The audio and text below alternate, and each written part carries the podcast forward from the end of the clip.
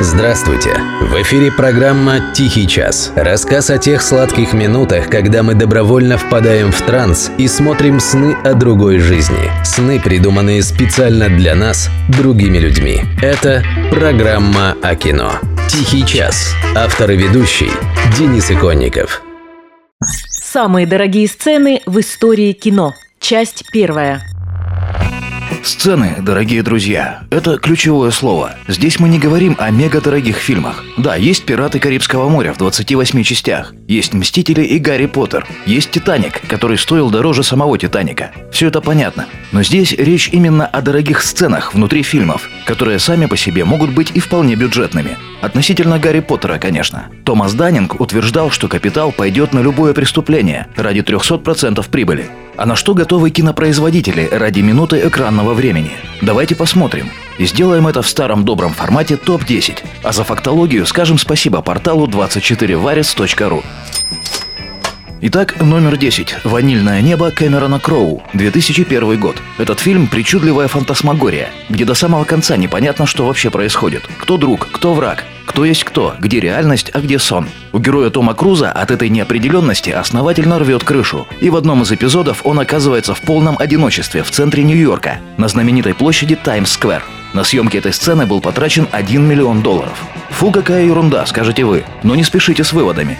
Во-первых, это не так уж и мало. Вот я однажды проверил свою карточку, и на ней не было миллиона долларов. Так что в жизни бывает всякое. Во-вторых, это Таймс-сквер. Эту площадь называют перекрестком мира. Каждый день через нее проходит более 300 тысяч пешеходов и проезжает свыше 115 тысяч водителей с пассажирами. Да что там, на этой площади постоянно работает 170 тысяч человек. И всю эту араву надо было куда-то спрятать и заставить сидеть тихо. Вот на это и ушел миллион. В фильме сцена длится 30 секунд. Впечатляет, правда? Номер 9. «Я легенда» Фрэнсиса Лоуренса, 2007 год. Людей в этом фильме считай, что и нет. Один только Уилл Смит со своей собакой Самантой. Почти все остальные – обезумевшие зомби, жертвы нового лекарства, которое должно было стать панацеей для человечества. Но по ходу действия героя Смита посещают флешбеки, картинки из прошлого. Он вспоминает о том, как мир докатился до такого состояния, о том, как у него была семья, и о том, как он пытался спасти жизни родных, когда новая эпидемия вызвала волну паники в мегаполисе. Героями съемок эвакуации жителей Нью-Йорка стали тысячи людей, сотни гражданских и военных машин и Бруклинский мост, который соединяет район Бруклин с островом Манхэттен, на котором, кстати, и находится знаменитая Таймс-сквер. На то, чтобы попытаться эвакуировать родню Уилла Смита, ушло 5 миллионов долларов и 6 съемочных ночей. А фильм в целом и Уилл Смит с собакой получились очень достойными. Так что не жалко, пусть уж.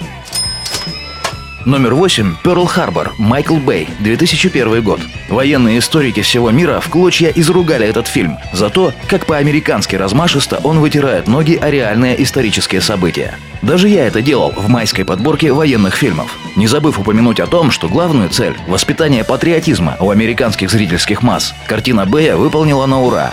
Для пущего патриотического пафоса при съемках бомбардировки базы флота на Гавайях Бэй решил отказаться от компьютерных эффектов, там, где это только возможно. Где в Перл-Харборе что-то взрывается и бабахает, это всегда происходит по-настоящему. А взрывается и бабахает там все и везде. Взорвали около 700 динамитных шашек, сожгли свыше 15 тысяч литров бензина. Потратили на это? Тут данные несколько разнятся то ли 5,5, то ли 7,5 миллионов баксов. Впрочем, в эту сумму еще вошли расходы на закупку кораблей. Ведь на что ярились историки? Флот в фильме не настоящий, суда современного типа. Все правильно, но суда старого типа проблематично было бы утопить на экране. Их уже утопили японцы в 41-м. Конечно, можно было построить с нуля новые, но Майкл Бэй все же знает меру в патриотизме. Он закупил списанные корабли в МФ США и спокойно пустил их ко дну. О дальнейших высотах экранной расточительности поговорим в следующем выпуске. А пока великие Битлз с песней, которая внезапно называется «Money, that's what I want» – «Деньги, вот чего я хочу».